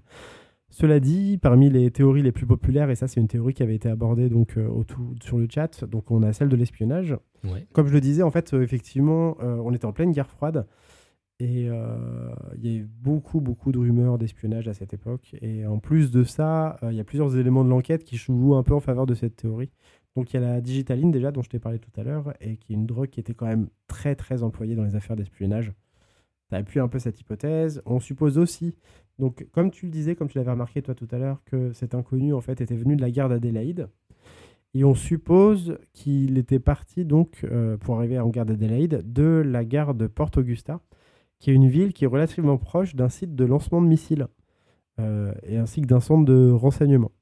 Pareil, c'est euh, ça appuie un peu cette hypothèse. Et d'autre part, à peu près, pff, je sais pas, je dirais un an, un an et demi avant la mort de l'inconnu, il y avait de très fortes tensions qui avaient été suscitées par une fuite d'informations euh, qui venait d'Australie et qui partait vers l'URSS. Ah, ok, ok. Ça, c'est des éléments qui jouent pas mal en faveur de cette hypothèse. Hmm. Donc ça, c'est l'hypothèse de l'espionnage. C'est pas l'hypothèse la plus euh, la plus courante, notamment parce que la, celle de Justine, en fait, elle a enterré toutes les autres théories, Mm. euh, qui continue en plus aujourd'hui de faire parler les gens. Mais donc euh, il y avait quand même cette théorie, euh, cette hypothèse possible. Là, on arrive au truc le vraiment, je pense, un des trucs les plus croustillants de cette affaire, c'est qu'en fait, donc dans les trois ans avant, enfin trois ans quasiment jour pour jour avant la mort de l'inconnu de Somerton. Il y a un autre type en fait qui est mort donc en 1945 et qui est retrouvé dans un parc près de Sydney. Donc l'enquête finit euh, aboutit et finit euh, donc par découvrir, enfin on finit par découvrir que l'homme en fait s'est lui-même empoisonné, donc c'était, ça serait un suicide. Ah. Et on retrouve sur son torse un exemplaire d'un bouquin dont je suppose que tu Tiens donc. que tout le monde a deviné qu'il s'agissait des Rubaya. Donc c'est archi troublant déjà pour commencer. C'est fou. Donc un type qui est mort euh, à peu près dans les mêmes circonstances, sauf que là on connaît son identité. C'était, il s'appelait quelque chose Marshall? Putain, je suis navré, ça c'est un élément que j'ai pas noté, mais c'était le fils d'un sénateur assez connu en fait, et donc qui a été retrouvé mort empoisonné dans ce parc avec un exemplaire des Rubaya sur le torse. Il faut savoir que ce type a été retrouvé mort en fait deux mois. Alors là vraiment jour pour jour. Avant la date supposée à laquelle Justine en fait aurait donné son propre exemplaire des Rubaya à Boxal. Donc euh, en termes de proximité de date, c'est déjà hum, il y a quelque chose. Mais en plus, et là c'est vraiment c'est le pompon en fait. Le- L'endroit où était retrouvé ce type, là Marshall en fait, mort empoisonné, euh, cet endroit était à 700 mètres de l'hôpital où travaillait Justine à l'époque. Ouais, d'accord. Vraiment, en marchant, mais 15 Eh, J'ai minutes. l'impression euh, qu'elle elle est, vraiment connectée à, à tout, elle. hein. C'est c'est incroyable ce hasard. Enfin, c'est, c'est- c'est- on n'est Ouais. plus dans la coïncidence là. C'est que bon, les flics ils l'ont pas arrêté, c'est juste que il leur manquait l'élément vraiment, tu vois, euh, probant, mais euh, genre effectivement. euh, Enfin, moi, je, moi, je suis convaincu qu'elle elle a quelque chose au moins à voir dans cette histoire. Et puis, comme elle travaille dans, dans un hôpital, elle a les moyens de fournir du poison, peut-être euh, le poison possible. qui. C'est possible et enfin c'est. Je- Moi, en fait, tu vois, jusqu'à présent, si j'étais pas convaincu un peu de son implication dans l'histoire, là, le deuxième cadavre, trois ans avant, dans les mêmes circonstances, avec un plaît, sur le torse, Hmm. genre à 700 mètres de l'hôpital où elle travaille, mais pour moi, c'est. C'est sa signature. Quoi. c'est un red flag en fait. Mais bon, C'est la fille, la tueuse en série, euh, selon Calista. bah peut-être, hein. Peut-être, Hmm. mais euh, avec des méthodes incroyables. Et, euh, et surtout, ouais, des, va jusqu'à découper les étiquettes, si c'est le cas, hein. jusqu'à découper les étiquettes de ses victimes Mm. pour pas qu'on les identifie. Enfin, c'est incroyable. Ouais. Il y a, a peut-être d'autres petits éléments. Là, j'arrive quasiment à la fin de l'histoire. Je pense que j'ai vraiment dit les gros, gros trucs là. C'est pas mal hein, quand même, hein, déjà là. euh, Ouais, ouais, c'est incroyable. Moi, je suis, mais euh, vraiment, cette histoire, elle me, elle me, elle me, elle va me, elle va me hanter probablement. Euh, là, après cette semaine où j'ai travaillé dessus, j'étais, j'étais comme un fou. Il y a plein de petits éléments qui ont émaillé l'enquête et qui ont tr- contribué aussi, je pense, à, la rendre célèbre dans, le monde entier. Euh, peu de temps après donc l'enterrement de l'inconnu, dix ans quasiment, si je me trompe pas, après donc sa découverte, ils ont fini par l'enterrer. Ok. Et à partir de ce moment-là, des fleurs euh, ont commencé à apparaître sur sa tombe régulièrement. Donc, les autorités ont commencé à s'intéresser un peu à ses euh, admirateurs et à ses admiratrices, mais ça n'a pas abouti. Il n'y a eu aucune piste qui a abouti. Ils ont posté des gens pour euh, vérifier les cimetières. Ouais, exactement, ou- exactement. Ils ont même interrogé Ouais. des gens qui sortaient du cimetière, mais vraiment juste après avoir été pris en flagrant délit de. Mais bon, voilà, c'est pas une piste viable. C'était probablement juste des gens, tu sais, un peu comme ceux qui vont déposer des tombes ou qui dorment sur des tombes de, de gens célèbres. Ouais, d'accord. Ça arrive, c'est voilà des, des fans en fait. Mais euh, en tout cas, rien de, ils ont rien trouvé de probant. Autre élément dont j'ai pas parlé, mais parce que ça n'a pas fait, ça a pas eu énormément de retentissement, mais euh, les membres du personnel d'un hôtel d'Adélaïde se sont manifestés, donc euh, pareil, des mois et des mois après, enfin après la découverte du corps, excuse-moi, euh, pour dire qu'un homme plutôt étrange avait loué un- une chambre chez eux au 21, euh, donc dans leur hôtel, et qu'il l'avait quitté le 30 novembre au matin. Ok. Euh, L'équipe du ménage qui s'est chargée de coup de nettoyer la chambre au matin ont découvert dans la chambre une petite trousse à pharmacie euh, qui contenait une seringue hypodermique. D'accord, ok. Donc, euh, plutôt étonnant, d'autant que là, j'ai vraiment épluché l'histoire et il n'y a pas de notion dans l'autopsie, notamment, tu vois, d'une d'une trace de piqûre. qui est- C'est pas évoqué. Ah oui, il n'y a, il y a pas la trace Non. physique d'un- d'une. Ok, d'accord. Là, je te parlais des cigarettes tout à l'heure, donc qui avaient été. Alors, je t'avais, oui, je l'avais pas dit du coup. Tu sais où je te disais que les gens euh, de, la, de classe, de la classe populaire en fait échangeaient leurs cigarettes par des cigarettes bon marché. Ouais. Là, le problème en fait que les enquêteurs ont trouvé, c'est que les cigarettes qui étaient contenues dans le paquet étaient des cigarettes euh, haut de gamme et qu'elles avaient été planquées, enfin qu'elles étaient contenues dans un paquet bas de gamme. Donc totalement l'inverse en fait. Ah, Et du coup, ça a alimenté potentiellement la piste de l'empoisonnement des cigarettes. Ils se sont dit peut-être que c'est par là que le poison est passé, sauf qu'en en testant les cigarettes qu'ils avaient retrouvées euh, sur, dans son col et sur son oreille, en fait, ils n'ont pas trouvé de traces de, euh, de poison. Mais c'est étonnant. Mm. À une époque où tout le monde faisait l'inverse, en fait, lui, il mettait des cigarettes très chères dans des paquets bon marché. Donc on ne sait pas pourquoi. Un des derniers éléments, c'est que du coup, quelqu'un, un inspecteur à la retraite d'Adélaïde, en fait, pense avoir percé le mystère des dernières lettres, euh, de la dernière suite de lettres du code, en fait. C'est I-T-T-M-T-S-A-M-S-T-G-A-B. Donc, comme ça, ça évoque rien, sauf que du coup, lui pense que ça voudrait pouvoir dire, ça pourrait vou- vouloir dire It's time to move to South Australia Mosley Street. ouais, ok. Donc, euh, il est temps de retourner euh, en Australie du Sud, de- dans la rue Mosley. La rue Mosley étant le nom de la rue où habitait Justine, cette chère Justine. Hmm. Donc voilà. Il est quand même allé, il est quand même allé chercher ça loin. hein. Ouais, mais ça pourrait euh, potentiellement coller. P- potentiellement, mais voilà. De toute façon, je pense que la Justine, elle n'a pas besoin de ça pour être archi, euh, archi cramée dans cette histoire. Carrément, Mais, carrément. ouais. mais effectivement, euh, effectivement, c'est étonnant. En 2010, là, c'est un des derniers rebondissements, vraiment, on n'en a plus depuis. euh, Il y a un des professeurs de l'université d'Adélaïde, en fait, qui a longtemps milité pour une exhumation du corps, pour- qui permettrait peut-être une analyse de l'ADN, en fait. mais qui a sans cesse été débouté par le gouvernement australien, qui n'a pas envie de rajouter encore un peu d'éléments à cette histoire, qui dit que c'est du passé et qu'il faut passer à autre chose. Lui, ce gars, en fait, il est intrigué par un détail, en fait. Donc, Justine, euh, elle a fait, euh, elle a accouché en 47, donc euh, un an à peu près, un an et demi avant la mort de, euh, de l'inconnu, euh, d'un petit garçon qui s'appelle Robin Thompson, Thompson, pardon. Ok. Et ce petit garçon, en fait, euh, a vieilli. Euh, Donc en 2010, euh, je crois qu'il était déjà mort, si je me trompe pas. Mais donc, Derek Abbott, ce professeur, a retrouvé une photo de ce type et l'a comparé à des photos donc, de l'inconnu de Somerton. Il faut savoir que l'inconnu de Somerton, en fait, sur les photos qui ont été prises, elles ont été analysées vraiment de, de nombreuses, de nombreuses manières et euh, les enquêteurs se sont aperçus, et euh, aussi des, euh, des, euh, des scientifiques, en fait, se sont aperçus qu'il avait deux particularités génétiques en fait, qui étaient relativement rares dans la population. La première, en fait, c'était une forme très caractéristique en fait, de l'oreille, et c'est une forme qu'on retrouve chez 1 ou 2% de la population caucasienne. Hmm. Donc c'est très peu, mais c'est quand même relativement fréquent si, tu vois, si, si on relativise, en fait, ça fait quand même une personne sur 100, et donc ça serait pas étonnant Oui, que bah ça oui. se retrouve chez plusieurs personnes dans, un, dans une même population. Euh, là où c'est troublant, c'est que euh, ce personnage, donc l'inconnu de ce personne, avait une autre malformation, cette fois au niveau des incisives, en fait, une, une forme particulière. C'est une maladie qui s'appelle l'hypodontie, pardon, et qui donne euh, aux incisives, en fait, aux gencives, en fait, une forme particulière, ce qui donne aux incisives une inclinaison particulière.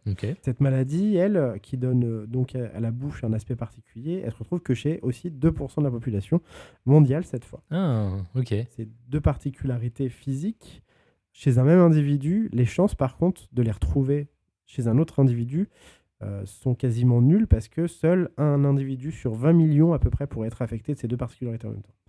Hmm. Or, et c'est là l'ultime rebondissement, mais pour moi c'est vraiment c'est une preuve quasi formelle en fait de, de l'implication de Justine dans cette histoire. Donc le fils de, de, de Justine, Robin, est affecté lui aussi par ces deux particularités. Oh là là là là là là. Et euh, voilà, on en est là, à peu près dans les investigations. Je pense que cette histoire, elle, connaîtra plus vraiment de rebondissement parce que tout- la plupart des protagonistes de l'histoire sont morts. ouais. Et puis cette histoire est très Ah, ancienne. c'est fou. Ouais. On, Ouais. on est, on est quasiment sûr, donc. euh, alors, si, si j'essaye de résumer, en fait, ça veut dire que l'homme serait euh, l'amant de Justin Probablement. Non? Si, si, pro- probablement que dans, dans l'idée, en gros, les, euh, là, le- le- la théorie qui, qui sort de ça, là, de cette, euh, enfin, l'hypothèse, c'est que effectivement, ils ont été amants peu de temps avant qu'elle-même donc accouche et qu'elle se marie ensuite. Enfin, en moment où en fait où le corps est découvert, elle est mariée. Et en fait, euh, son, son mari, son nouveau mari, entre guillemets, Justine, euh, reconnaît euh, la paternité de l'enfant. euh. Hmm. Il y, a, y a un délire, en fait, peut-être d'adultère. Je, je ne sais pas. Ouais. Je ne sais pas. Mais tu vois, même si cette histoire, c'est une simple histoire d'adultère, elle est, elle a quand même, elle est quand même, je trouve, incroyable. Incroyable dans ses rebondissements. Et c'est peut-être justement pour ça que Justin euh, voulait pas l'avouer, parce que ça, ça voulait dire qu'elle aurait aussi avoué l'adultère.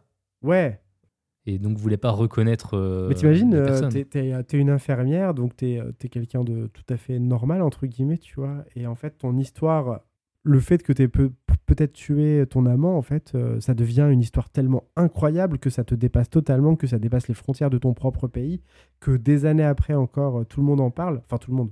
Je sais pas si tu connaissais l'histoire, et je sais pas si l'histoire est très connue, tu vois. Elle est connue, en tout cas, d'une d'une niche de, euh, tu vois, de- d'amateurs de, de ce genre de, de, de- de mystère. Mais ça dépasse tout, en fait. Mm. Ça dépasse tout. Ça veut dire que ton histoire d'amour, euh, potentiellement, elle a, euh, elle suscite chez des millions et des millions de gens un intérêt incroyable. C'est fou, en fait. Mm. Qu'elle ait continué de mentir et de cacher la vérité, alors que c'est- plus de son histoire d'amour qu'il était, euh, qu'il était question, là. C'était de toute autre chose, tu vois ce que je veux dire? C'est fou. C'est fou. C'est incroyable des années après qu'elle n'ait qu'elle n'ait pas réagi, quoi. En fait, l'histoire d'amour, c'est un détail, en fait. Bah, presque, alors que c'est bon. C'est tellement. euh, Ouais. quelque chose d'incroyable, une histoire d'amour, tu vois, si tu veux, mais là, ça, ça, ça les dépasse tous les deux totalement, en fait. C'est- On, on sort du cadre Bah ouais.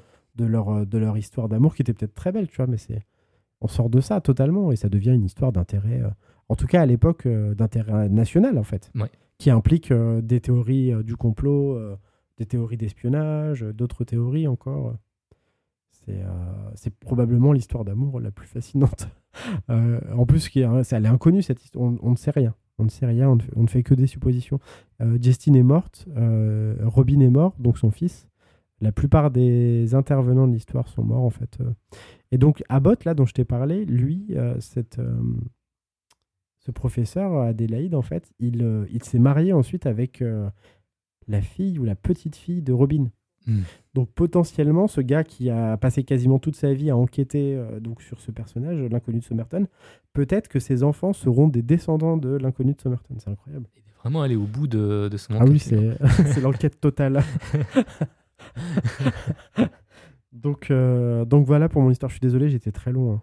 Je pensais pas tenir aussi longtemps. Ah non, mais c'était euh, c'était super intéressant. vrai, tu trouves? Très intéressant. Ouais. C'est cool. Merci d'avoir partagé cette histoire avec Bah, nous. merci de m'avoir invité. Trop C'était cool. trop bien de m'avoir invité. Je suis trop content. Cet épisode arrive à son terme. Merci de l'avoir suivi jusqu'au bout. On va innover ce soir. On va finir l'épisode par des recos. Euh, tu m'avais dit justement euh, que tu avais un petit, un quelque chose à nous recommander. Alors vas-y, je te laisse euh, la parole. bah écoute, j'ai beaucoup parlé. Je suis tout sec là. Ouais, je sens que je te prends. Tu veux que je commence par, par ma reco ouais, si- ça, si ça te dérange pas comme ça, je me sers un verre en attendant. Ouais, ça marche. Vas-y, je te remercie. Alors c'est une reco très fraîche parce que c'est une série que j'ai commencé hier. Et donc elle s'appelle euh, Severance. Elle est sur euh, Apple TV+.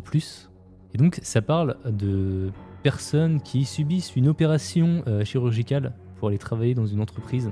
Et donc avec cette opération, en gros, quand ils sont dans l'entreprise, ils se souviennent pas de leur vie euh, extérieure. Et quand ils sortent du travail, ils ont aucune idée de ce qu'ils ont fait dans l'entreprise. Ce qui crée finalement un peu euh, deux personnes distinctes. Ils appellent ça un euh, phénomène de dissociation. Et, euh, et du coup, je, je kiffe ce concept. Ouais. Parce que ça, ça crée vraiment une dissociation entre deux personnes. Ça crée une nouvelle personne qui a ses propres souvenirs. J'adore ce concept aussi. Ouais, c'est et euh, du coup, je suis au quatrième épisode et, et je trouve ça ultra cool. Donc voilà, c'était ma reco. Severance, en fait, ça, ça me fait penser à un, à un bouquin donc, qui traite pas entièrement de ce sujet, mais qui en traite partiellement, qui s'appelle Neuromancien et que pas mal de, de- de gens connaissent probablement. Donc, il y a un bouquin qui est un des euh, instigateurs du cyberpunk en fait dans la littérature euh, de science-fiction, qui a été écrit par William Gibson. Ouais. Et ce que tu me disais, ça me faisait penser en fait à un passage du roman où en fait un des personnages principaux, euh, dont j'ai oublié le prénom, tiens, mais qui est donc euh, une, genre de, une genre de guerrière en fait, qui est modifiée euh, et qui est devenue en fait une machine à tuer. Hmm. Donc euh, vers la fin du roman en fait, cette, euh, cette nana qui est devenue une guerrière en fait évoque euh, avec Case en fait son passé de de prostituée en fait, où effectivement elle évoque le même dispositif où en fait ses employeurs la switchaient et où en fait elle se réveillait après en fait avoir rencontré son client sans aucun souvenir de ce qui lui était arrivé. Ouais. Et donc c'est archi glauque et effectivement ça, ça dit beaucoup en fait. C'est effrayant en fait comme concept je trouve. Et effectivement ça, chez moi ça avait éveillé pas mal de, de mauvais trucs euh, où je m'étais dit mais en fait euh, En fait, tu te poses plein de questions parce que là, par exemple, je- j'en reviens à la série. Pourquoi tu fais ça? Pourquoi tu acceptes bosser, de bosser dans une entreprise comme ça? Pourquoi tu acceptes de donner 8 heures de ton temps et, et de l'oublier? Sachant que tu sais pas ce que tu vas faire Bah ouais. dans cette entreprise. Bah, t'imagines ce que ça peut impliquer et tout euh, les, les- dans la vie réelle concrètement si euh, je sais pas on, on applique ça à nos forces de police par exemple ou euh, tu vois. Ouais. C'est dingue en fait euh, toutes les implications du truc. Mais c'est passionnant en fait. C'est un sujet qui, Mm. est, qui est passionnant. Le sujet de l'identité, euh, de, de ce que tu es prêt à faire pour. Enfin, tu vois, de, la quelle manière tu peux t'aliéner pour un emploi et tout. C'est, ça dit même des choses de, de ce qu'on vit, tu vois, tous les jours aujourd'hui. Les gens s'aliènent, pas de la même manière, tu vois, pas de manière aussi, aussi brutale et formelle, mais Mm.